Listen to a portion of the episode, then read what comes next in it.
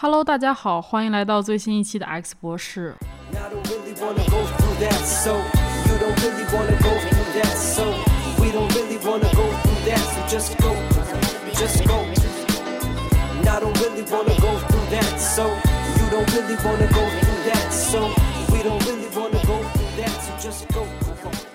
我是代班主持小侯，现在坐在我旁边的是我们的老朋友尼古拉。哎，大家好，我是尼古拉。消失了一段时间，是吧 其实主要是因为懈怠，是吧？大家都有点懈怠。先是过了一个中秋节，这个马上又要到国庆了，是吧？大家都无心工作。最近润发也也没来录，是吧？天天是醉心于佛教艺术，是吧？是的，又往我们公司搬了好几个画儿，然后每天都在很用心的供奉，在很用心的欣赏。摸了，是吧？天天在这摸鱼。我们这个最近我干嘛去了呢？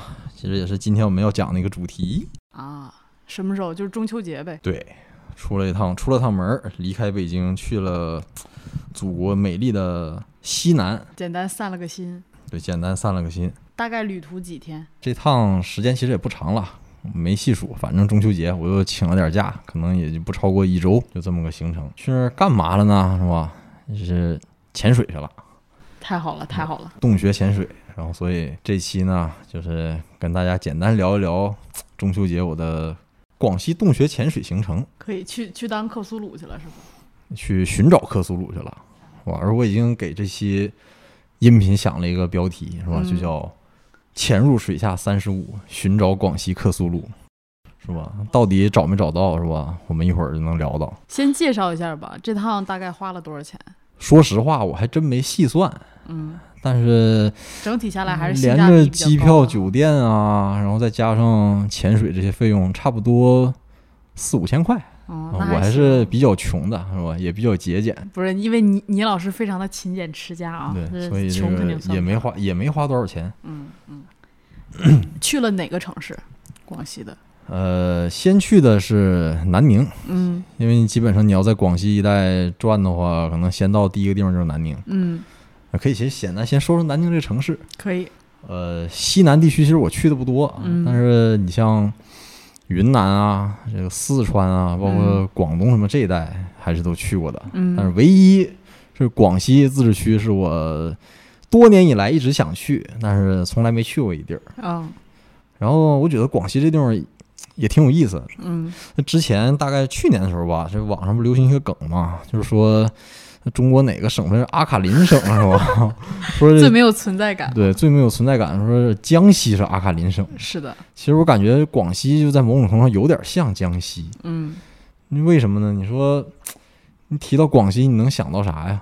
桂林米粉，对，能想到桂林米粉，嗯，桂林山水甲天下。对，一提到广西，可能大家本能首先想到就是桂林。对其实广西这地儿其实还挺大的，嗯以以我看呢是可转地方也也挺多，嗯，但是外界对他的印象反正就是挺刻板的，是的。除了一个桂林山水，嗯，可能说不出啥来了。壮族舞没了嗯。对，少数民族特别多。是的，是的。对，然后最近两年可能是还有有点爆款产品是吧？比如那个呃螺蛳粉，然后那柳州的这个五菱宏光是。啊，就就你差不多也就只能说这些东西。嗯而且尤其是南宁啊，更是存在感比较弱。嗯。作为一个省会，就很很像江西的这个南昌，是吧？大家也都不知道这是啥地儿，到底有啥东西。是的，是的。然后，它其实啊，南宁在我看来有点儿有点儿在广西的位置有点像有点像昆明。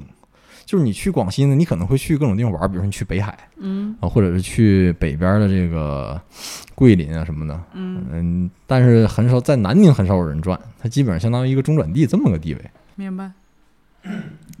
就是个大车站了。对然后我到南宁，第一印象吧，差不多就是街头那风光，一看特别像东南亚，你知道吗？就是因为离特别近是吗？不是特别近，它有一个非常东，可能是整个中南半岛、东南亚地区一个特别共同的一个一个小要素，嗯就是摩托车。但因为禁摩 是吧？是南宁也是禁摩，所以你只能骑电动车。嗯然后所以所以一到这个早晚高峰，哇，那街上都是电电动摩托车大军。然后呢，为什么像东南亚呢？其实你要说那个建筑啊，或者整体城市风貌跟东南亚可能也不太像。嗯毕竟没那么热带嘛，虽然也亚热带，人家有点这种呃北方见不到的植被然后这个城市的街景也不太像东南亚，但为什么就有东南亚味儿呢？嗯，我个人总结的不一定对啊，嗯就是因为南宁骑摩托车的骑摩托车的都要戴各种各样的头盔，是他们好像不戴头盔要要罚钱的对南宁对这个处罚这个非常严厉对，然后检查的很也很严，所以你嗯。当一到就早晚高峰，然后在那个马路上就是车海，哇，就是那个骑着小摩托，然后戴着各式各样的这种小头盔，嗯然后你在后面一看那场景，你就立刻就本能就会想到东南亚，嗯是，穿拖鞋的应该也挺多的吧？那会儿，还不算特别多。嗯，跟广东还是没有办法比的哈。嗯，你指的是温度吗？不是，就是比如说穿拖鞋什么的这种。反正我知道广东人特别爱穿拖鞋，你这可能属于地域偏见。那这段也不要了，这段也不是要了。你没事儿，你没事儿。那个有两广地区的朋友，这个听完我们这期节目，其实可以做出各种批评啊，因为毕竟我们是外地人，是吧？是是带着这个呃异乡人的这个视角，然后看这个地方，可能有些看错的地方，是吧？也有也有说的这个不合理的地方，是吧？我们这个诚恳的接受大家的批评和指正。是的，是的，也希望大家多多留言，然后大家想看什么也可以继续给我们留言，然后看发哥什么时候心情好了，我们还会继续录制，给大家带来更多精彩的内容的。呃，然后一到南宁呢，说实话我还是觉得南宁这个城市啊，确实不是一个旅游城市。没有那种就是很好玩的感觉，是吧？对，稍稍显乏味。明白它甚至你说，虽然它是广西的这旅游中转中转站吧，但是它哦其实可能我感觉还赶不上昆明，毕竟昆明市内啊还有周边呃可转的东西还是比较多的。是是，南宁确实是，呃，有点有点乏善可陈。嗯，我这个去之前是做了好多功课，嗯但是我找来找去好像确实是没啥可转的。明白，唯一能能能作为一个旅游客有点盼头就是各种吃的。是的，对，这个南宁最多的看到各种吃的就是米粉店对，各种粉店，各种粉，嗯，以前我从来没见过、没听说过的。然后我差不多在南宁待这几天，就是每天吃的都是各种粉。好吃吗？说实话，跟肯定哦比北京的好吃吧？现在可能外地人可能知道广西都是螺蛳粉，对，这个比较受欢迎，因为它因工艺的问题，那个东西比较好包装，明白。然后能做这种速食，像方便面一样，然后你每天自己在家可以做着吃。但其实，在南宁本地最受也不能说最受欢迎吧，就是大家吃的最多的其实是叫老友粉。嗯，这可能要不是两广地区或者北方人可能没怎么听说过，它也是一种粉，但它呢就没法做成方便食品，嗯，它需要现炒，然后你要去那种当地比较火的什么书记啊这种特别火的粉店，那时间你要是赶的赶凑巧了，你得经常排大队，因为它真得给你现给你炒，然后水平比较高的厨师也就一个人只能照顾两个灶眼儿，对，然后就是猛火快炒，然后那个是粉用的是新鲜的粉，然后那料呢用的也是新鲜的料，当场哦炒炒那种干粉是吧？对，然后我还拍了视频，那嗯就是一炒就是三尺高的火，就那种，嗯所以慢嘛，这种东西做起来就比较慢，是跟那这个新疆炒米粉那种风味差不多吗？还是还是不太一样。它特点就是酸笋嘛，有酸哦笋或者这种腌制的各种料头。明白？啊，我也我也不太知道具体是啥。嗯就是说开去之前，好多人都说吃不惯臭，但其实我去吃，其实还好，还是还是比较好吃的。先介绍一下吧，就是去了之后，先因为主要不是潜水嘛，潜水之前都干了啥呢？潜水之前其实没干嘛，就是南宁相当于是一个集结地哦。我们嗯介绍，我们这个团这个是自己攒的一个局儿，嗯，我们找了一个南宁本地的教练，你也可以说他是前导。明白。然后这个前导平时呢，呃，还不怎么在广西待着，他平时在深圳待着比较多。然后逢着逢节假日的时候，如果有人找，是吧，他就攒一个局儿，然后那个开车带着大家，然后到南宁周边就做做潜水活动。然后我们这一个嗯团，呃，除了教练和我之外，剩下都是妹子。太爽了，为啥你觉得这个爽啊？不是。这个是你你有跟教练交流过吗？是平常的话也是会女生会偏多一些吗？哎呀，这不用交流。据我这两年的观察是吧，包括在北京啊还有其他全国各个地方从事这种户外活动的时候，我都发现女生的比例要明显高于男生。嗯，嗯，这个具体的原因我们可能说不好，但是这个确实是一个现，象，这是一而且个现象。而且我在网上其实小红书什么的会逛的比较多，就很多玩极限的确实也是女生会稍微多一些。对，不知道为啥玩这个男的比较少，这个要有比较懂的听众是吧？可以分享一下你们的见解。反正我是没想明白。是，然后如果有想跟尼古拉一起的，也欢迎大家留言，然后尼古拉会把你拉上，下次你们一起。在对我们这官方组个团儿是吧？对那个风险自负啊，我们不承担法律责任。那 先介绍一下吧，就对，是先其实我先介介绍一下这次潜水的目的地吧。对，呃，因为大家一般正常想到说潜水一般都是在海里面嘛，是。这次不是在海里，虽然嗯。广西是、呃沿海省份嘛，嗯。但其实我们去的地方是完全在内陆，去的这个地方叫都安瑶族自治县，嗯。嗯、位置在哪儿呢？就是南宁市向北，呃，大概可能百十来公里，具体记不清了。然后，呃，跟广西还有个地方叫河池市，相当于其实两个市交界的地方，但是它实际是归河池市管辖的。嗯瑶族自治县，然后一个少数民族地区。呃，地形呢，就为什么去那儿潜水呢？因为那个地有方地形就是非常典型的喀斯特地貌。啊，其实你在你在桂林就是就是人民币，其实就是人民币。你在人民币嗯上看到那那个桂林山水，就嗯那种那种形式的喀斯特地貌，在广西很多地方其实都能看到，就包括我去这个地方，只不过它交通不是太便利，然后这个宣传的这个力度也不大，然后嗯配套设施可能稍微也差那么一点点，嗯所以呃游客不算多，是只有嗯一般可能只有本地人会去那一带。明白，嗯，喀斯特地貌啊，它就本身就容易形成各种岩洞，是的，尤其是下面要是有地下河的话，嗯。就会一般来说这种地形就会形成比较好的洞穴潜水的这种侵蚀岩嘛这，种水对这种这种这种漏了。潜点。是。然后比较有名的其实是在美洲，一个是佛罗里达半岛嗯有很多这种类似的，但它那是不是喀斯特我不知道，也有很多这种岩洞嗯洞穴潜水系统。然后另外一个就是在墨西哥的尤卡坦半岛，嗯那个是确实是世界最顶级的洞穴潜水圣地。嗯，你你去那儿整过吗？没有，还没有机会。然后我的水平也不够。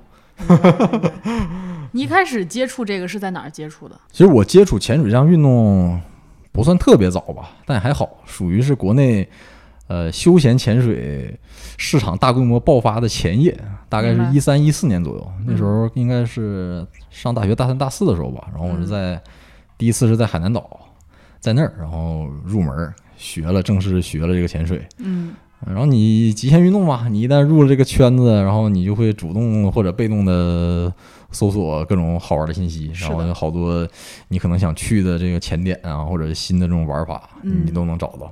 当时这个课是在那种潜水俱乐部吗？还是就是啊你是怎么怎么学的？最早入门其实就是在三亚，然后那儿有专门的潜水俱乐部，嗯然后在那儿学。然后因为当时其实学的比较早，在国内算是还算比较早吧。那个时候，呃，大家都知道有个组织叫 PADI 嘛，就是最大、全球最大的休闲潜水组织。啊，它其实在中国对这个休闲潜水推广还是出了很大力的，当然也嗯赚了不少钱。嗯然后，当然我学那会儿，因为时间还相对比较早，呃，客观的说，教练的水平比较高，然后那个培训训练还是比较严格的。我们那时候。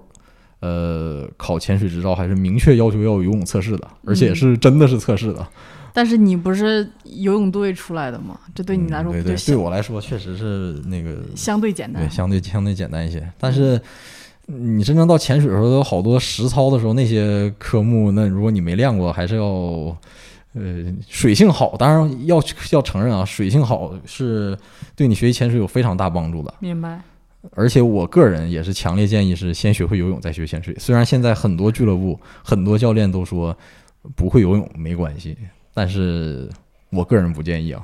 嗯 所以当时还是考核还是比较严格的。嗯然后包括当时，比如说你的中性浮力测试啊，我们那个我当时的教练真的是，呃，在水底下盯着我，然后比如说要求你的上下浮动啊有一个合理的区间，比如你下沉不能，嗯就中性浮力就相当于让你在一个固定的深度停住，悬浮住。对说实话挺难的。对，因为你穿着那一身装备嘛，然后你又的对呀挂着这个配重，然后那个气气你使用的这气瓶的气体。你随着你呼吸，它的量还在不断变化。是啊，然后你要维持一个比较好的中性浮力，还是需要一定的练习的。然后当时考核还是比较严格的，会拿一个那个小棍儿，钉钉棒，我们叫钉钉棒，其实是一个水下 发信号的一个金属棒，然后在下面屁股底下就扫，这你不能下来，坐坐下去就被它扫到，然后顶上扫你的头，呃也不能不能飘上去，所以训练比较严格，算是打下了比较好的基础。明白。这次就你们去的这个洞穴，它有多深？对于你来说，大概是个什么难度呢？嗯，其实去的不是一个洞，一般能进行这种洞穴潜水的地方，其实它都是一个洞穴系统。嗯。呃，比方这次去的都安这块呢，其实是相当于地，它有那种有条河叫地苏河，嗯。相当于是地苏河那个水系延伸出来的，然后包括跟它毗邻的这些喀斯特岩洞，反正形成一个巨大的地下洞穴系统。然后嗯。去呢，也去了不止一个潜点，去了几个，然后它有好几个洞。嗯这些洞里面比较有名的其实是九盾。如果你在国内接触过洞穴潜水的话，可能名气最大就是九盾了，号称是水下珠穆朗玛峰。啊、为什么特别深？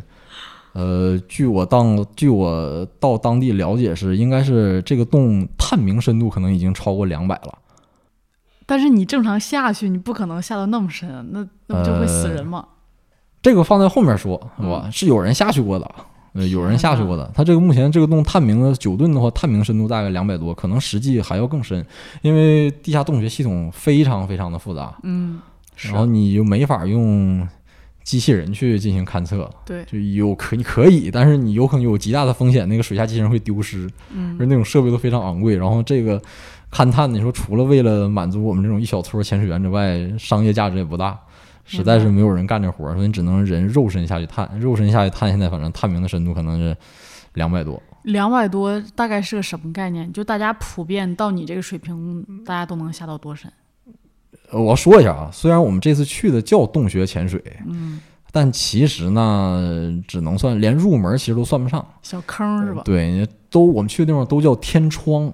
啊，什么叫天窗？其实这个洞是相当于是有一个口儿跟空气是直接连着的，明白？因为我们持有的这个潜水执照其实还是派迪系统发给我们的叫开放水域潜水员，嗯就是理论上是你就简单点理解，什么叫开放水域潜水员？就是你脑袋顶上不能有盖儿，嗯，头顶上不能有盖儿，嗯，对，然后。这个我们去的其实也都是天坑，是不是呃叫天窗天窗？也是都是顶上没有盖儿的。嗯而且所以说它也算不上是真正真正意义上的那个洞穴潜水，因为真正意义上洞穴潜水，呃，你就需要技术潜水员才能进入了。嗯比如说你要做计划，然后包括它使用的气体都会非常非常复杂，然后布线呢，还有一些水下的技巧都需，包括你的装备都需要经过专门的这种训练。嗯，所以我们呢，只是相当于一个勉强算上一个入门吧，就相当于如果说技术潜水员进行这种洞穴潜水，相当于是上赛场上打拳击，嗯我们就相当于是有一个人领你到一个拳馆里面，这个简单体验了一下，就差不多这种感觉。明白明白。你刚才还问到哪儿了？哦，所以说我们能下潜的深度呢，按照派迪的要求，开放水域潜水员像我们是进阶级别的，呃，理论上是三十五，建议深度我我如果没记错的话，应该是三十五，然后最大深度应该是不能超过四十，嗯，然后四十二可能就已经是救援深度了，所以我们这次去下到最大的深度，其实应该在四十左右。明白。嗯，那正就是正常的那种技术员都是可以到两百的，是吧？呃，不是，只有准确说是 没有几个能下到两百的。啊，呃，在都安当地有一个非常有名的潜水员啊，这个真名我就不说了，那个嗯圈内的人都知道，然后绰号叫老猫，很有名。然后这个是打不是曾经创下过亚洲深潜记录的这么一个人。啊。呃，九吨的那个最大深度，我如果没记错，应该就是他他破的这记录，嗯，下的呃水肺潜水员，然后下到差不多应该两百多吧，具体数字我记不清了，两百多。那全亚洲就这一个，所以你水问费是背气儿还是不背气儿的？啊，对，这解释一下，那个什么是啥水肺潜水？就水肺潜水就是背背着气瓶儿，嗯，哎，气瓶里面就是你灌的什么气儿的就不一定了，反正背着气瓶下去的就叫水肺潜水。跟水肺潜水对应的呢，就是自由潜。自由潜就是靠你胸腔哎，对，自由潜就是您就一口气儿，然后您看你下去能下多深，说高手能能憋十分钟是吧？呃，那新手你可能憋三十秒，人家高手也自由潜也能下个一百米这种的，真的假的？真的。但是现在其实我觉得这个现在，那不得那个练功啊？而且我到端的时候，我就发现这个自由潜活动在那边远比我们这种苦哈哈的这种洞穴水肺潜水员要要要受欢迎的多。然后好多那个漂亮的小姐姐都是在那个天窗那那个地方，呃，换那种像像美人鱼那种衣服啊，嗯嗯或者是这个自由潜那种特别长那种大脚蹼，明白？然后戴一个很小的面镜，一口气儿下去，然后有专门的摄影师，都有灯光，特别出片儿，拍得很漂亮，在那儿看很多，嗯，漂亮的小姐在那儿拍，然后我们都是这个，呃猴这个小猴也看到我那个照片视频了是吧？是穿着这个笨拙厚重的潜水服，扛着气瓶，然后得得走走走二百米山路 才能到那地方，非常的非常的苦逼。嗯，对，其实人自自由潜还是那个我我从来不贬低啊，嗯这个我觉得人自由潜还是有自由潜的技术的，是的，人家那个水平好的人也也是很厉害的。是的，我们这个无非是跟人玩法不一样嘛，就像这个同一片绿茵场，你可以选择踢足球，你也可以选择玩飞盘，对吧？对不对？同一个同一同一个天窗，你可以选择水肺潜水，然后你也可以选择自由潜，确实没有高低贵贱之分，是的，是？的，那八字真言嘛，不同的项目而已嗯。对，呃 智者参与，愚者狂喷，是吧？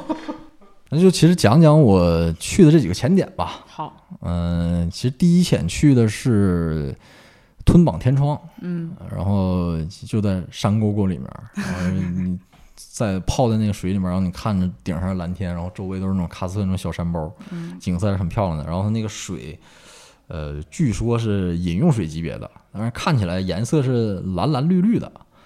呃，可能是里面估计是矿物质比较多，但那个水质确实不错。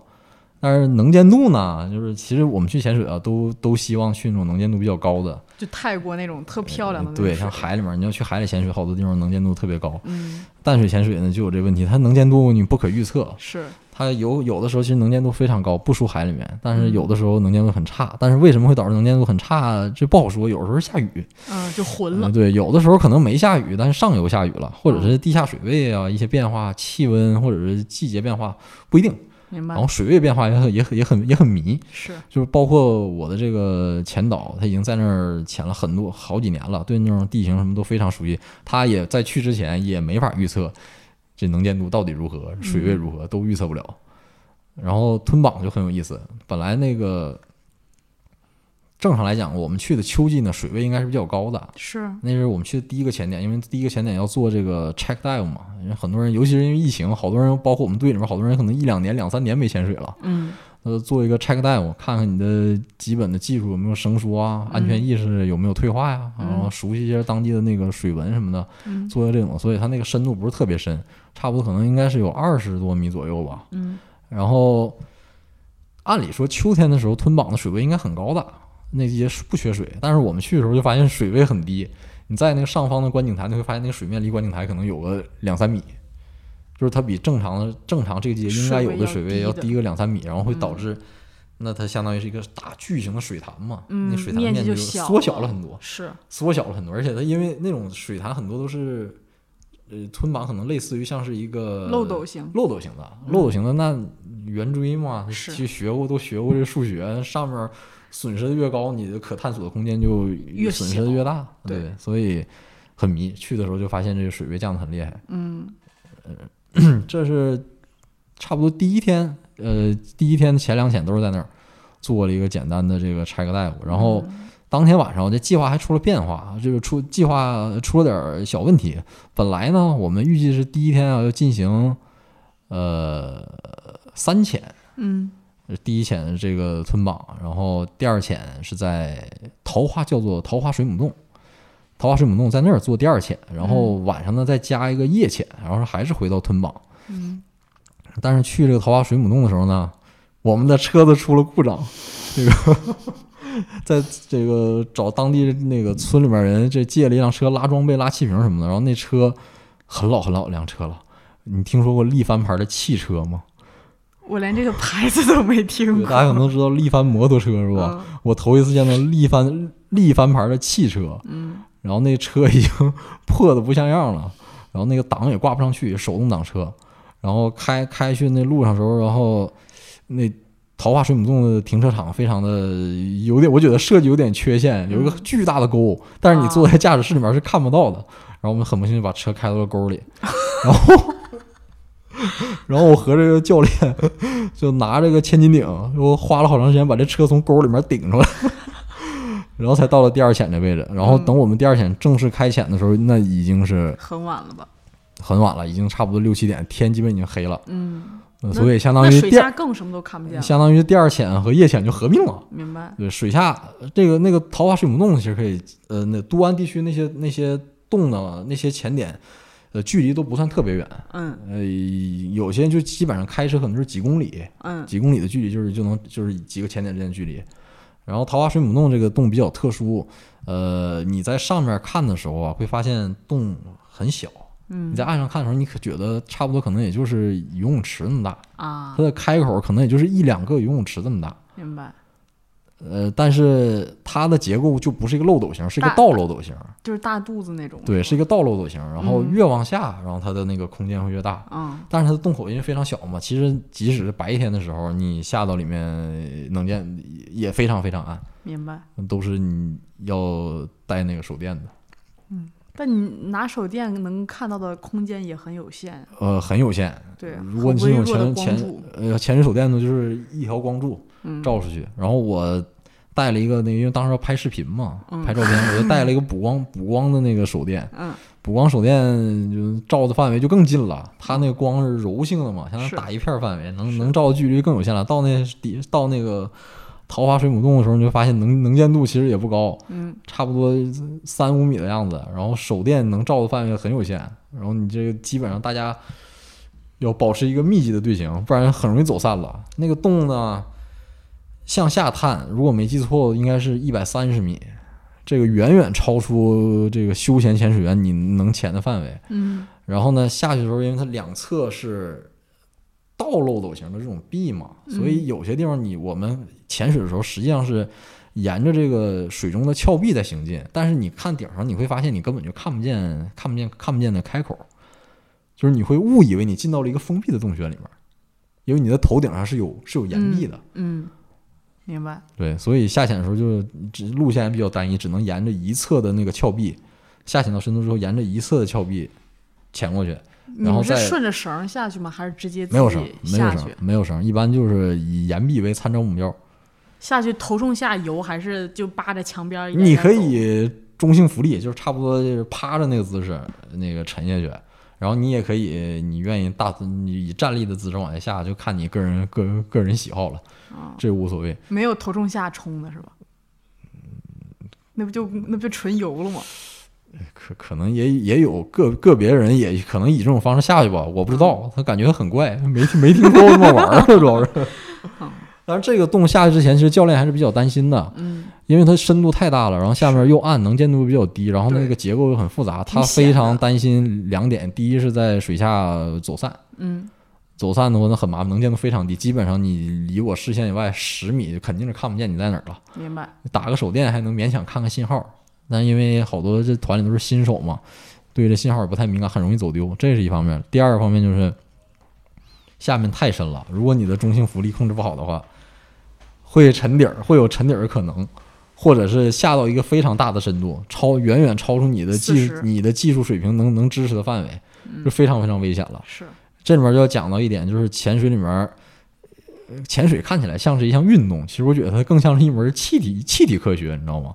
就我们背的那个瓶啊，叫气瓶，好多人说氧气瓶，其实它不是氧气，它里面可能是纯氧，纯氧那不就醉氧了吗？呃有用纯氧的，但这就比较复杂了。简单来说，就我们的休闲潜水杯的气都是叫压缩空气，嗯比例和你在地面上吸的那个比例其实是一样的，百分之差不多氧含量百分之二十一。嗯，嗯，我这个化学不太好，它好像应该是吧？二十一，剩下，的是氮气剩下的跟大部分大部分都是氮气。是，所以说这一批这个气瓶上，然后加压会加到一般是二百二百八，那就是那那单位八，加到二百八，差不多这个这个左右。然后很多人都好奇说这个能能这一一罐气能吸多久？其实这个是由你潜水的深度决定的。如果你的潜水深度比较低，呃，就是潜的深度比较浅，三五米。这这一这一罐气可以支撑你可能能吸很长时间。嗯但如果你的深度比较大，它的耗气量就会成倍的增加。嗯所以这是为什么，如果你的中性浮力不好，掉到这个洞的下面，深度很大，第一，非常危险。你的气体消耗会非常快。是，举，当然我这是随口一说啊，我没仔细算啊，可能比如你在水下五米的地方吸一口气，这个这个这个量，呃，这个可能只相当于你在五十米的地方吸一口气量的十分之一。啊嗯，当然我没经过准确计算啊，我这数学不好，反正大大致就是它的比例关系会非常非常大。非常这一罐气，如果你比如你沉到了四五十米的地方，那吸很可能很可能两三分钟、三五分钟吸光了。嗯，但比如说我如果在十几米的话，我可能用一个小时、半个小时。明白。对，而另外一个问题呢，就是沉到大深度之后，会发生各种气体气体会发生气体气体麻醉效应，就是因为用的是压缩空气嘛，嗯那里面主要是氮气，嗯人在高压下吸入氮气的话会有最氮的反应。嗯呃，我没体验过啊，这个比较危险。但是据体验过的人说，就跟醉酒差不多。嗯，但你想想啊，你在一个潜水的环境里面，你唯一的生命保障就是你嘴里咬的那一个呼吸器。是然后你如果发生了醉酒反应，那你想想，这这这什么非常危险。对，比这比我觉得比醉驾危险啊，是，所以他比较担心发生这种情况。你们当时下潜到多少米啊？就那一罐儿够你们在底下晃悠多久？那一罐看没潜深度，其实我属于比较省气的人吧，嗯我属于比较我比较省气，然后正常来讲打满的这一罐压缩空气可以用个四十分钟，四十分钟到五十分钟问题不大。当然，潜水为了安全保障嘛，就是你不是理论上说你不能低于五十五十八，嗯不能低于五十八。就是如果你的气体低于五十八，你就要你就要你就要升水了，嗯哪怕你还有气儿，因为你还要考虑到你比如说升水的时候，你可能遇到意外状况啊，是的，而你还有需要有减压时间啊。这个潜水下潜，在你比如你在一个固定深度玩了一段时间之后，升水的时候是不能快速上升的，嗯它要控制你的上升速率。因为在高压下，你吸的这个压缩空气里面，氮气会融到你的血液里面。啊，然后，如果你上升过快了，你看没看过那个开可口可乐是吧？嗯那气你那个血管儿就变成了那可口可乐瓶儿，你一开，然后那个冒融到融到你血里的氮气就迅速的涌出来，嗯形成气泡，然后你大概那反应就减压病嘛，是就你就可能会得减压病，然后他的反应就轻轻则就是什么手手脚麻木是吧，关节疼痛，重的就和这个脑血栓、脑溢血、什么肺栓塞这种症状就非常像，所以你要控制你的上升上升速度，然后你为了安全，你可能到五米，呃，根据各个不同潜水组织规定不一样啊，你要在不停不同的深度要进行一个停留，嗯，这都是需要消耗气体的，明白。对。那你中间有同伴遇到过比较危险的情况吗？呃其实这次就其实应该就是在桃花水母洞的时候就遇到一个比较惊险的嗯情况。嗯，呃，本来那个地方地形比较复杂，然后大家都很紧张。对，然后能见度又低又黑，关键是你知道吗？呃水非常非常的冷，这是跟在海水里面潜水最大的不同。海水一般大家可能常去的潜点，你比如说泰国呀、菲律宾、什么马来西亚、马来西亚、印尼这些东南亚，一般都属于热带嘛，其实比较暖和。是你好像我在那些地方潜水，一般都是就穿一防晒服。嗯，就就是差跟泳衣跟泳裤那种材质差不多，嗯就穿那种东西就可以了，水母衣。但在这儿，呃，都安的这些洞穴，呃因为它是直接连通地下水的嘛，呃，常年的温度非常稳定，基本都在十八度左右，十七八度。因为你知道，你去泳池一般都是二十二四五、五，二十五六，它这个十八，甚至有可能更低，就基本上和你冬天北京那个自来水打开那温度差不多。对，然后所以你还得穿穿上那个始祖鸟是吧？我们没有接到他的那个广告，就是穿上那种绿丁橡胶的潜水服，嗯，嗯，你要穿上这种东西，然后相对厚一些吧。对很笨重，但是说实话，依然非常非常冷，尤其是你在水下活动时间长了，真的是非常冷，经常一做动作一哆嗦，一做动作一哆嗦，嗯，然后又冷，然后所以说就出状况，然后我们这就就其实就出了状况，他其实也。是我们的一个同伴儿，这个下水的时候，他做这个检查可能不是特别到位，嗯，那气瓶呢就打开了，但没完全打开，什么意思？打开了没完全打开？打开了没完全打开，其实它是可以正常呼吸的啊，但是这确实是个问题。然后它我们下到这个大概三十米左右大深度的时候，他就发现他这个气压表，气压表正常应该是比如说你显示到二百左右嘛，比如说二一百五或者二十、嗯他就发现他他每吸一口气，然后这个指针就会打到零，每吸一口气，指针就会打到零，你知道吗？觉得快没气了是吧？不是他，在他认为就已经没气了已经没气了，而且那时候深度可能差不多有三十多米，妈呀！这时候然后上去也已经来了而且这。个我们的这个队友这个经验也不是特别丰富，明白，然后当时就恐慌了。你知道，其实潜潜水出现最大的问题，最可怕的两一一个情况，其实就是恐慌。嗯，呃，panic，就是一旦在在深水里面你出现了恐慌状况，那你离死亡差不多就只有一步之遥了。明白，所以当时我这我当时在后面，嗯眼看着他就是疯了一样，就是抓跑到那个教练的那个上面，抓了教练的那个装备，晃晃晃教练，嗯。然后已经慌了，然后看让教练看他那个气压表，嗯，教练的经验是很丰富的，一看他那个情况，吸一口能吸，但是每吸一口气的这个指指针数就打到零，就估计是你那个气瓶应该是没没全开，开了没过那个表是吧？过表了，嗯就是没全开，他可能只开了很小。明白，然后那教练就赶紧安慰他，马上告诉他冷静，冷静下来，然后就是立刻就把他后面这个气瓶那个阀检查完之后全部都打开了，嗯打开之后其实就已经其实就恢复正常了嘛。明白，但那个人已经恐慌到极点了，你知道吗？就是就是薅着这个教练就飞速往上往上上升，因为当时那么大深度，那教练不可能这个让他升上去，所以就是狠狠的抓住他，你知道吗？一边安抚他，其实也没有啥安抚的办法，就只能薅着他，不要让他上去，嗯，然后带着他，以尽量以一个很慢的速度。总之呢，就是在前导的努力下，嗯，他终于安全升水了。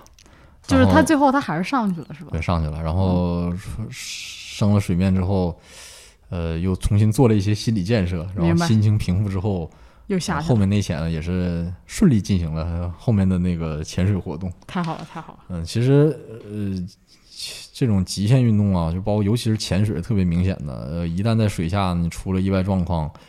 呃，人的本能其实都会恐慌，是的那一瞬间你就立刻就会有濒死体验，你知道吗？是的，是的，立刻濒死体验。他上来之后，我我就问他，我说当时水下那个，我说咋慌了？我说那个其实我说那个没啥问题啊，姐那个在水下，因为他这不像跳伞，你知道吗？这个你在水下其实呃你的一旦出了意外呢，你的生命还能以。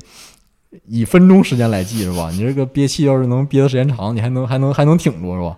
及及时处理还是好多这个问题还是能处理得了的。嗯，它就不像跳伞，呃你的生命是以秒来计算的。其实你如果在水下克服能克服恐慌，很多故障或者是出的问题是能排除的。明白，然后我就问他，我说好像我说这个呃问题不大，怎么最后还是上来了？然后他说，我一一当你问他的时候，他在水下发生的一切事，他全都记不记不得了。他最后大脑留下来印象就是气压表到零，然后剩下的印象就是大脑一片空白，嗯然后直到出水，然后就恢恢复意志了，恢复意识了。是前面做那些都是下意识去做的，对，所以我一直认为这些商业潜水组织，他为了赢得市场、开发市场赚钱嘛，嗯这个招揽大量的学员，这个无可厚非。但是其实训练，呃这些教练们还是应该摸着良心说一说，是吧？还是应该严格培训的啊。是的，因为你到水下一旦出现意外的时候，你基本上只能靠你的本能反应。是的，因为这种活动，如果不是潜水教练，对于一个我们这种业余票友来说的话，你可能一年也就玩那么一两次，是吧？结果还把命搭进去了，你你的这个训练往往都是不足的。嗯，你如果形不成这种下意识本能反应的话，你在水下就很容易出现各种意外。是，这也是呃潜水这项运动也是稍微受人诟病的地方吧。大家觉得这东西风险特别大，其实也是在这儿。又幽闭，然后又哎，对这个洞穴潜水，这你要是有幽闭恐惧症是吧？什么怕黑，千万别去然，后这个或者什么深海恐惧症，哇，那绝对噩梦，绝绝对噩梦。但是如果你的技术比较比较全面，然后水平还可以的话，选择适合你自己去的这种洞穴潜水的话，其实是相当于非常全新的体验，跟你在海里面的潜水完全不一样。嗯就是海里面，就是海水潜水，我去过，其实也去过好多地方了。嗯，呃，东南亚的这种什么，包括帕劳，反正好的坏的，就是这便宜的贵的都去过。嗯，呃，但这次在广西这这次洞穴潜水真的是一个完完全全新的体验。明白，洞穴你特别像回到母体那种感觉，你知道吗？你又浸泡在水里，然后又是一片漆黑，尤其是你知道吗？这个我有时候在洞穴里面就愿意做一件事，就把手电关了。手电关了之后，你在一片漆黑里面，然后你就悬浮在那个对，把眼睛闭上，不闭也行，你也看不见东西。嗯，然后悬浮在水中，那感觉回到子很宫的感觉，对，非常奇妙。对我来说，感觉很奇妙。明白。你在水水底下就能见度好的时候，有见过什么好玩的东西吗？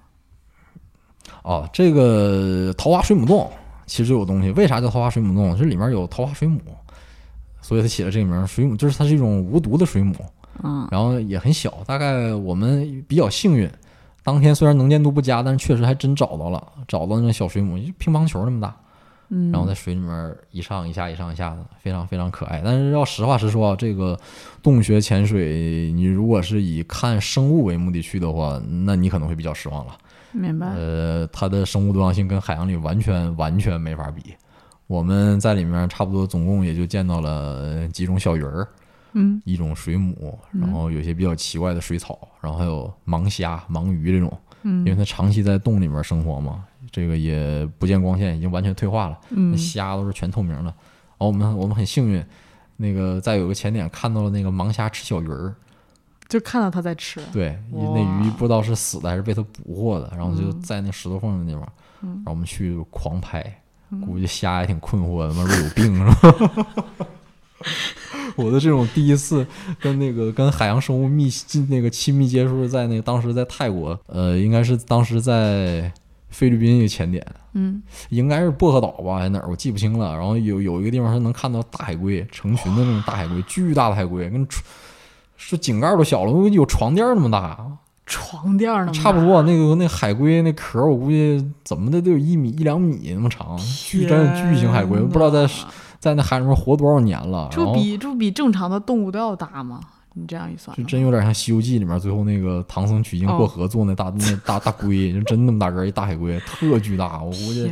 我也不知道海龟寿命啊，因为活好多年了。然后它平时它有固定的活动领域，嗯就在那块儿待着。然后前导带我们当时下去，然后所有那个潜水员看到那海龟都跑去跟海龟合影了，那海龟永远那海龟永远一脸懵逼就那种状态。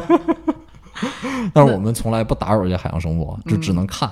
是我那比较缺德的就是上手摸是吧？嗯也不怕死，反正这个潜水，不管是淡水的洞穴潜水吧，还是海洋潜水是吧？还是不要不要触摸那些海洋生物。对生物就植物、动物什么对你也有危险是你你身上带这些东西对他来说也比较危险。是的，是，的，所以就是只可远观，不可亵玩。对，而且水下不要带那些首饰什么的吗？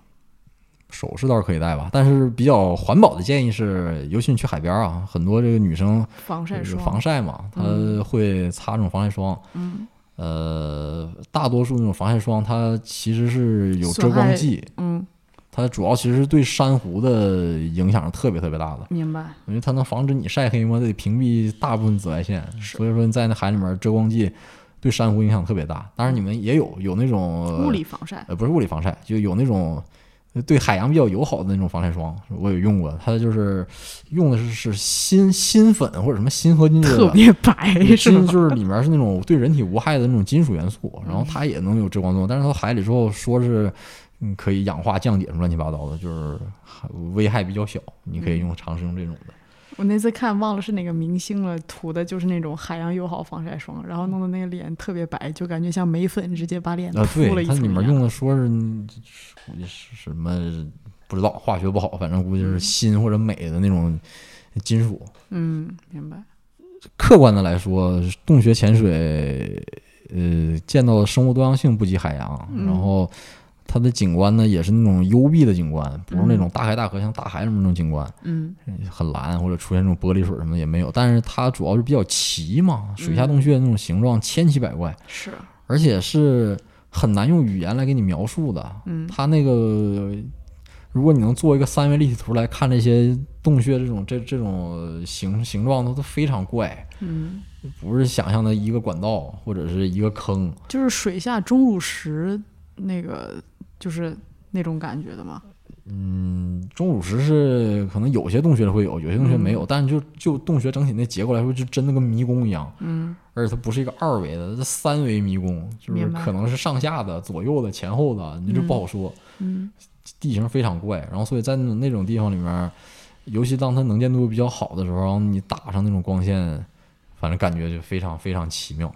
明白。但是它确实跟跟海洋又不太一样。然后那儿都安那儿有一个算是潜水员的网红景点，就是在九顿，嗯九顿的这个地下，它是有技术潜水员可以去到的这种洞穴的，嗯，就是它复杂程度非常高，然后属于那种封闭式洞穴，这只有技术潜水员能进去，他要打着这个引导线，嗯受过专业的训练才能去。然后那个洞口呢，就给你挂一块牌子，呃，就是写个 stop，然后或者画个什么那个骷髅这种，然后告诉你非洞非洞穴潜水训练者不得入内。嗯呃，那个一般我们都是像我们这种，就只能到那个地方就打卡拍照片、打卡，嗯差不多就结束了。嗯，再往里进，那你你生死未卜了。你你如果不是洞穴潜水员，下去一定会死的。我可以把话放在这儿。对于休闲潜水员，如果没有经过这个技术潜水以及洞穴潜水专项训练的潜水员来说，你如果进到那个洞里面，你一定会死在里面。相信我，一定会死在里面，千万不要试。是，听完我们节目的朋友，就大家如果想去潜水的话，也千万一定要去专业训练的这些场所，然后进行专业的训练。你拿到执照之后，再去再跑去再去玩什么的。对，其实也可以简单聊聊这个洞这个技术潜水。其实和派迪这种商业商业潜水组织、休闲潜水组织嗯。对应的就是技术潜水，比如嗯。比较有名的，像什么 GUE 啊、嗯。WD 啊，嗯。这种就属于专业的技术潜水组织。它呢，就考核的门槛非常严格，嗯。然后它会有一些特殊装备的使用，比如说这个侧挂呀，嗯或者是干衣怎么穿，嗯呃，然后包括他的入门，哪怕你已经拿到了休闲潜水组织执照，你进入这些组织之后还要进行重新培训，明白。它考核非常严格。然后可能通过他的基础的一两个等级之后，嗯你就可以选择，比如说你真的是对洞穴非常感兴趣，进行洞穴潜水，他会有专门的课程。嗯，他们这种一般就是，比如说像什么去打捞啥的呃，你说的那有可能是工程潜水，啊，那就属于另一个另一个范畴了。明白。这个专业我们所说的技术潜水，其实对应的是休闲潜水。嗯而至于你说那种工程潜水，那就更专业了。比如说港港口里面什么给人焊船，嗯是吧？焊什么那个水水下输油管道什么这种的，嗯嗯嗯，那就是完全另一个领域了。或者捞东西啥哪的，哪怕是这个技术潜水员也不能胜任。确实。呃，当然那工程潜水员也不能像技术潜水员那样探洞，他也做不到。嗯只能说是不同的专业。呃，这种技术潜水组织、技术潜水这些组织一般都比较小众，嗯然后在国内这几年反正也有所发展，然后嗯学的人也开始多起来了。嗯、两广一带就有这有这种可以供你训练的这种基地，然后再北一点儿，你比如像千岛湖，嗯属于算是国内技术潜水开展的比较技术潜水培训开展比较好的地区了。嗯其实休闲潜水花不了多少钱，休闲潜水其实最大的花费你知道在哪儿吗？是你出国的机票和酒店，这是最贵的。潜水的费用，其实据据我观察，差不多一潜都在两三百块人民币左右，我感觉。明白。对，包括像我这次去去这相当于五六潜吧，其实潜水的费用只有一千一千不到两千块钱，明白，很便宜。这些就是全都包括了东西租赁什么的，是吧？对，只说潜水的费用，然后当然机票、酒店是另一个大头。是是是这种潜水的活动永远都是这种的。呃，当然，如果是技术潜水的话，可能你的花销就要高一些了，嗯因为你的装备要完全升级。休闲潜水那些绝大多数装备不就不适用了？你比如说，嗯，你你你可能比如说上 CCR，就是你看过一些军事题材电影里面那个海军那些蛙人，什么特种部队用那种，就是在水里面看不见气泡。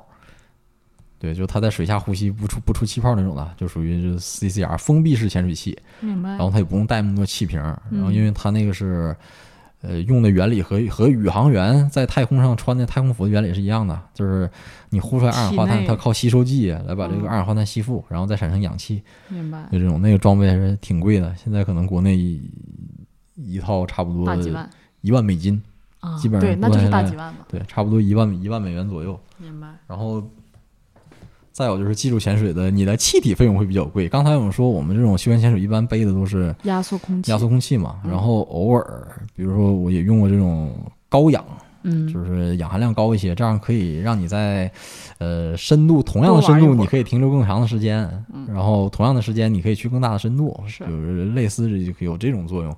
然后技术潜水它用的气体就更复杂了，那就不是二混气了，二混气不是氧气和那个和氮和氮气吗？它可能是三混气，氧气、氮气，甚至还要加氦气。对，然后气体费用可能比较贵，氦气可能还是挺贵的，一瓶氦气估计价价格不菲。但是说实话呀，这些极限运动呢，在有钱人眼里看其实都不算啥。嗯，哪怕你就是技术潜水员，你弄一套最顶级的装备，嗯可能你说爱马仕一个包的价钱吧，我估计，爱马仕几个包的价格，总给外界一一种刻板，算是一种刻板印象吧，就是又有点神秘，然后又有点危险。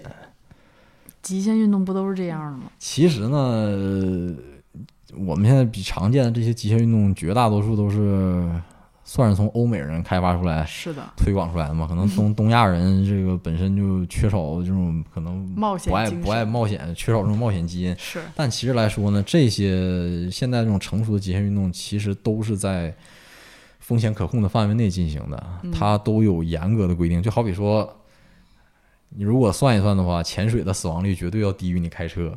嗯，但是你听说谁说我不敢开车的吗？这比较少。是其实它其实也是一种刻板印象。这种运动如果随着推广，可能再推广推广，再推广再发展个几十年，大家可能会对这种活动有所改观。呃，而且你们可能看到的，在新闻里面看到的这些潜水事故，我不能说百分之百吧，百分之九十九都是因为他们 panic 了，是吧？呃，不是，百分之九十九都是用用这个中国的话说话语体系来说，就叫责任事故。这是一起责任事故，百分之九十九都是责任事故。啥叫责任事故？就是这事儿本来可以避免，但是因为人为失误没有避免。明白。因为我看过大量的这种潜水的这种事故案例，基本上百分之百分之九十九都是人为原因，操作不当，或者你处置失当，嗯或者装备没有做好检查，或者是去了你自己不该去的地方，去了你水平承受不了的地方，嗯，最后出了事儿。本来可以避免的，对，如果你是在这些这些呃潜水潜水组织这些规范之内进行这种活动的话，还是相当安全的，因为这里面的每一条规则，极限运动要记住，极限运动里面的每一条规则都是拿人命换回来的。是这个地方你觉得不合理，那是那那是你觉得不合理，但这个地方一定之前因为这个问题死过人，所以必须这么做。所以当然了，还是安全第一。我个人的观点是，呃，不管是什么洞穴潜水也好，还是什么休闲潜水也好，它终归根结底，我认为就是一项娱乐活动，嗯。不用把它说的那么高大上。明白。这个说是，包括之前比较有名的潘家口的那个潜水事故，嗯。可能潜水圈的人可能可能知道，呃，北大的一个应该是一个科学家，他而且他翻译过一本书叫《神经漫游者》，就是豆腐姐，然后和他的一个前伴，然后在那种发生了这个意外，然后很多人当时还说说是什么非法测绘啥的，其实 有点有点高。有点高高高估那个我们这些潜水员的活动了，他那确实确实是测绘，但主要单纯玩儿是吧？对，但主要的目的还是为了方便后面人去进里面玩儿。嗯你说那种有可能有一定的科学价值，但其实我觉得科学价值也不高。娱乐价值，对他潘家口水下长城，他他他潘家口水下长城出事故那次，我如果没记错，可能是个是个坝呀，或者是个什么废弃的矿坑之类的。嗯呃，这个你说测绘它既既缺少经济价值，也没有什么军军事价值，不要太嗯太高估我们。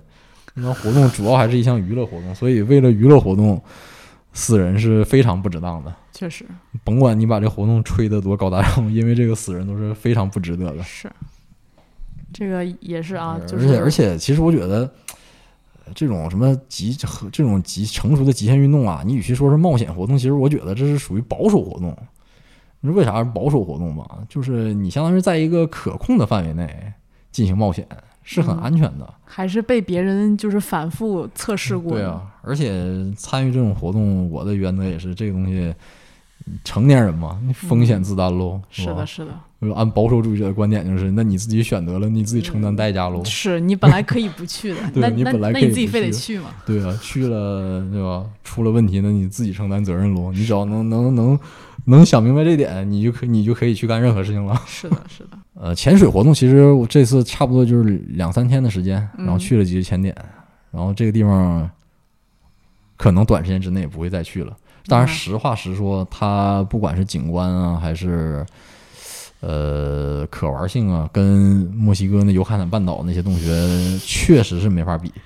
但你要知道，都安其实潜水活动开始的还算比较早。嗯我看到的资料，可能大概至少八十年代就已经有西方的这个潜水员和中方合作，对这个地下洞穴进行过非常早期的探索。嗯但是中间后面就中断了很长时间，一直到二零零三年，然后应该是法国和美国的几个这种洞穴潜水员，然后来到都安，对，就现在我们去的这些游客可以去的这些这些这些洞穴进行了一个比较全面的摸排，然后嗯做了这个测绘，嗯，然后而且把这个测绘完的这个结果给了当时的都安县政府，在 U 在那个某个视频网站上，你可以看到当年这个当地的当地的新闻联播，是吧？这个市委领导穿着这个衬衫西服，然后接接见两个这种对两个那个接接见两个这种西方来的白人青年，你知道吗？特别有意思，你上网可以找找那段视频。嗯所以就是零三年之后，当地当地政府发现，哇，我们居然还有这种资源，自己都不知道。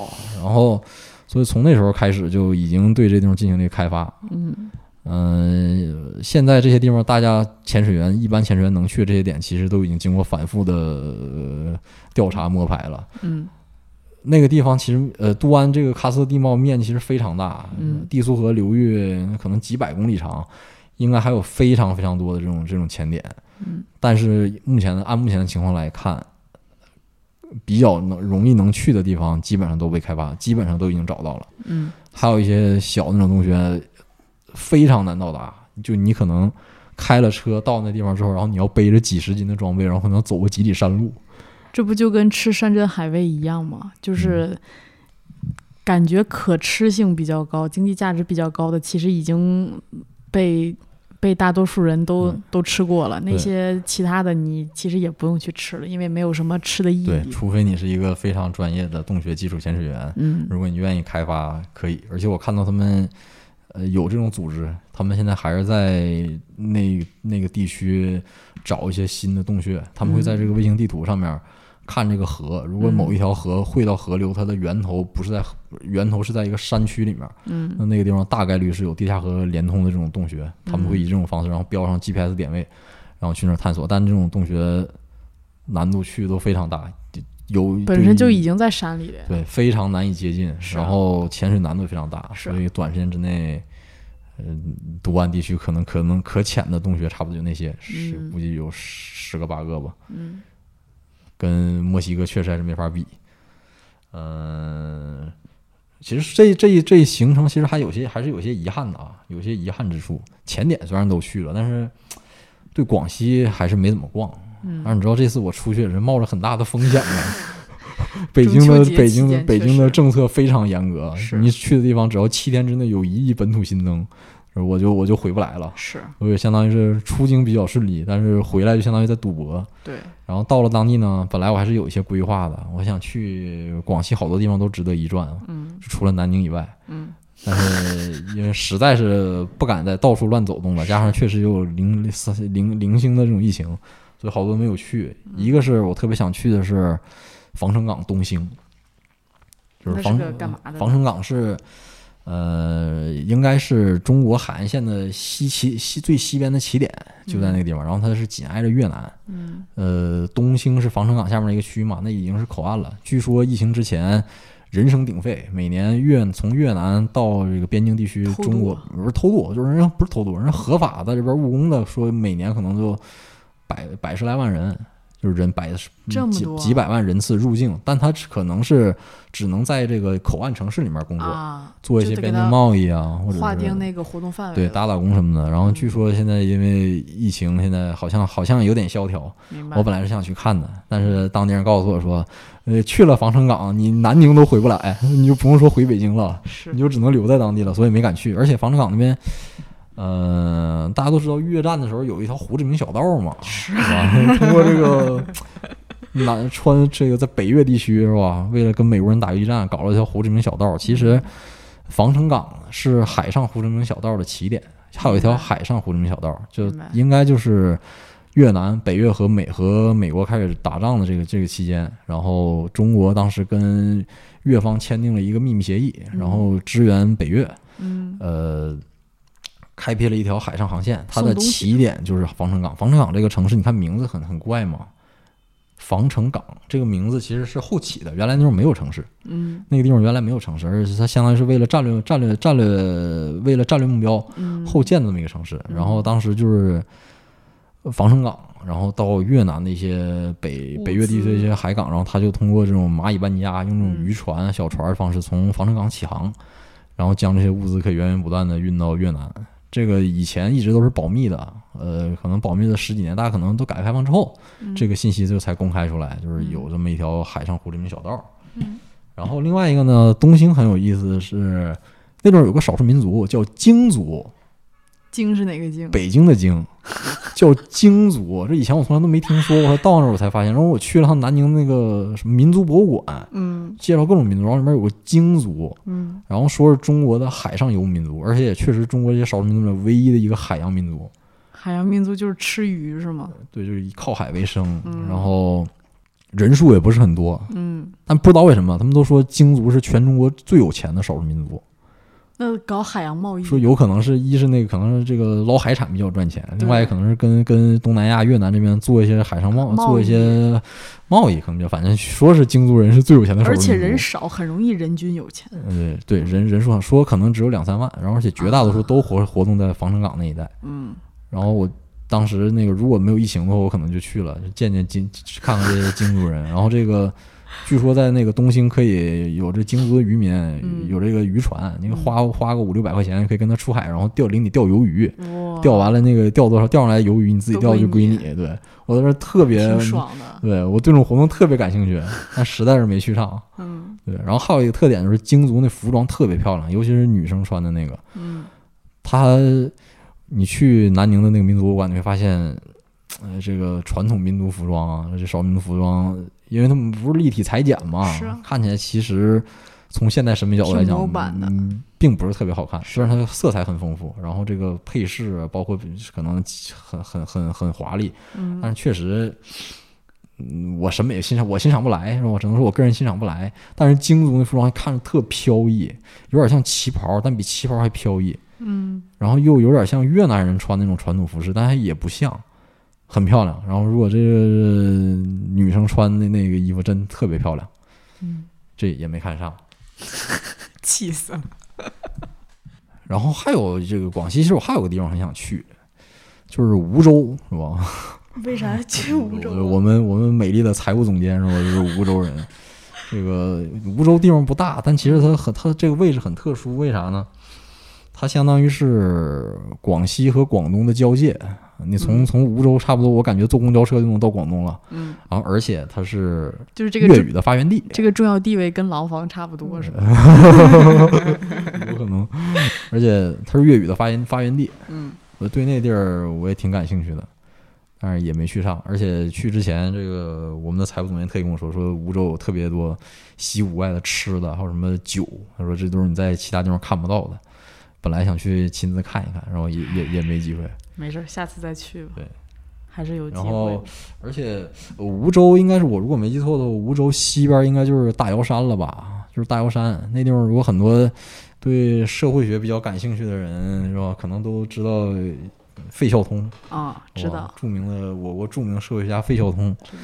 费孝通当年和他的妻子王同惠结婚之后度蜜月，去去的第一个地方就是应该是梧州西边的那个大瑶山。去做田野调查去了？对做田野调查，然后就是瑶调查这个瑶族社会，当时写了本书叫做《花兰瑶社会组织》，但是很不幸，是就发生了悲剧。费孝通在大瑶山进行考察的时候，掉到了抓老虎的陷阱里，然后他的老婆王同惠为了救他，去连夜从山里出去找人救人，结果失足掉到悬崖下面死了。那时候他可能刚刚结婚，就时间很短，然后发生一个悲剧，这是一段故事。然后好像费孝通这个妻子的这个墓，可能到应该就是在梧州一带，嗯，在梧州一带，明白。就是算是一段小掌故吧。呃，对，这次还有一个最大的遗憾，嗯。本来我也想凑个热闹，到九顿那个水下那个 stop 啊，那个洞口那儿拍张照，我还特意带了那个 X 博士的那个 那个 KT 板那板子，然后结果因为我穿那个那个潜潜水那浮力背心儿啊，那 BCD 实在是有点小，然后我没地方揣，那口袋塞不进去，我就把它夹在了那个腋下，下夹在腋下，然后结果等到水下我要拍照的时候一摸没了，就是那水下一般压力比较大，像那个在水下应该就压扁了，估计就是负浮力，就可能也飘不上来，然后可能要是过多少年，有人有人对，就可能就就在那。嗯肯定是沉到洞底儿了，那啊那那洞底儿应该位置也不是很深，大几十米，嗯。说不定过过过过，说不定过个几年，这个有我们的听众要也恰巧去那地方看到那牌子，不要惊讶，是吧？那时候我我落在那儿了，落那儿发现那儿就只有一个叉儿是吧？对，落的剩下 X 了，这就是一个克苏鲁故事。克苏鲁故事其实就只是精一个又一个精精意外，髓就两点嘛，一个是人类的渺小，你看在那洞穴里面，幽幽幽幽暗深邃洞穴里面，人多渺小啊，说没就没了。对。另外一个就是不可知，是吧？你要过多少年一潜水，我在洞穴里发现一叉，是吧？一 X，一红色 X，是吧？然后在那个水下面不透光，那红色儿变成黑色儿，就挺惊悚的，是吧？是嗯，克苏不可名状，一个根本没有人出没的地方留下了一个。就是想起了那个南极的大黑天，是吧？南极大黑天的故事，有机会这个让润发来讲一讲。是这有一个非常克苏鲁的故事。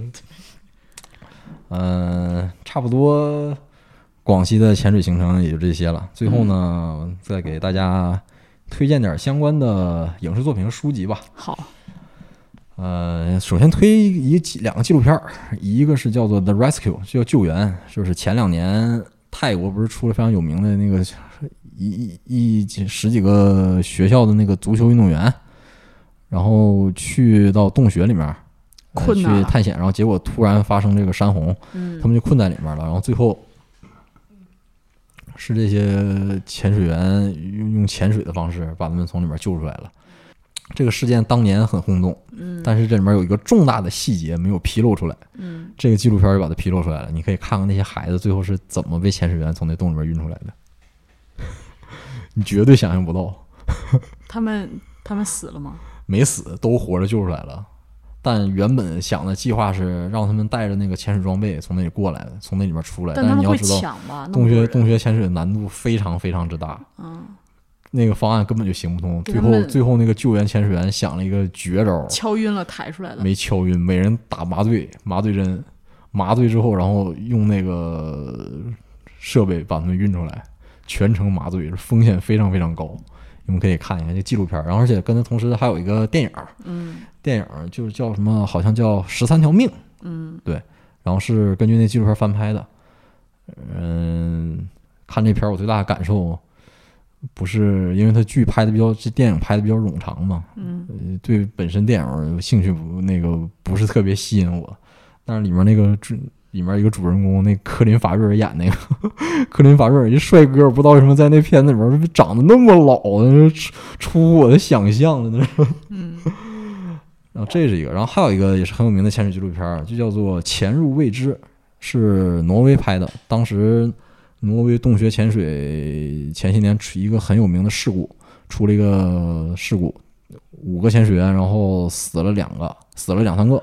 然后后来他们又本来那个洞穴没法儿进行救援，就是遗体捞不出来，但是他们最后还是制定了一个计划，要把这个同伴的遗体拉出来，就这么一个纪录片儿。然后纪录片儿里面儿里面有一个有有一个人叫那个 Rick Standen，Rick Standen 就是后来在泰国救那些踢足球的少年的救援潜水员，他这两个片子里面都出现了，就是英国的洞穴潜水顶级大神。嗯然后还有一部也是纪录片儿，叫做《水下印象》。这个水下印象怎么感觉听名字像动物世界？那这一部纯记录海洋潜水的，记录一些嗯海洋生物啊、珊瑚什么的一个纪录片儿。嗯这片儿关键哪儿有有意思呢？它不比现在什么 BBC 啊什么拍的这种纪录片儿更好，因为年代比较久远了。嗯但他的拍这片儿的人很有意思，是莱尼·里芬施塔尔，就是当年给纳粹拍什么《意志的胜利》、什么奥林 什么奥奥林匹克运动会啊什么拍那个片儿的导演。嗯这这个导演大概是七八十岁的时候第一次接触潜水运动，然后一下就爱上了，然后决定说用余生拍个片儿。这片儿拍了好多年，差不多可能从七八十年代拍到两千年，拍了十几年。然后纪录片一开头就是那个已经垂垂老矣的那个里芬施塔尔，一百岁了，在镜头前面就娓娓道来。他已经七八十了，然后还去潜水。对对，而且这片子拍成的时候已经一百了，这个片儿大家可以看一看，是吧？然后还有一部电影叫做《夺命深渊》，是大概是两千零七年，呃，这个还有一部电影叫做《夺命深渊》，是二零一一年的一部片子。这个片子是吧？大家请当做批判的教材来看。这是一部电影啊，它不是纪录片儿。然后讲的是应该是澳大利亚拍的，然后讲的也是一伙洞穴潜水员在探洞，然后洞穴潜水的时候出了很严重的事故。嗯，呃，作为运动题材这种惊悚片儿看是不错的，啊、但是给洞穴潜水留下了非常恶劣，给外界人造成了非常恶劣的这种这种印象，就认为这个、嗯。这个项目非常危险，嗯。然后这个玩的就属于作死，因为那里面儿它为了剧情设计嘛，里面有大量的操作全都是违规的，作死行为，就是就是耍帅是吧？对反面教材，就是做了一切不该做的，嗯然嗯后最后导致了各种悲剧。这个电影，那个大家可以当反面教材来看一看，是吧嗯，？糟糕的洞穴潜水这是。然后最后推一本书啊，叫做《潜水机密》，嗯很小众的一本书。然后，但是，呃，对于已经有潜水经验的潜水员来说，我还是推荐看一看。嗯哪怕你已经可能潜了五十潜、一百潜，这本书真是常看常新。国内这种相关的教材也比较少，这本书很值得看。这期节目就就到这儿了。对，然后后面如果有机会的话，我们还会请尼古拉再多讲讲他跳伞啊、练拳啊，然后打柔道这些有意思，的事情，什么时候没有选题了，我想水一期，我就讲一讲，是吧？讲一讲尼古拉 no 运动之旅。可以，可以。好，然后有这个呃喜喜欢各种极限运动的朋友，欢迎在我们节目下面踊跃留言，分享你的奇妙经历。好，我们这期节目就到这儿，拜拜。拜拜。Go ahead, though, G. Uh, yeah. You know I'm saying? I and I's in the place. Here to do our thing, you know I'm saying? Step up time. Time to claim something that's real out here, you know what I'm saying? Something that you can live for, you know what I'm saying? Your seeds, up, yo. I stay at the center of news and gossip and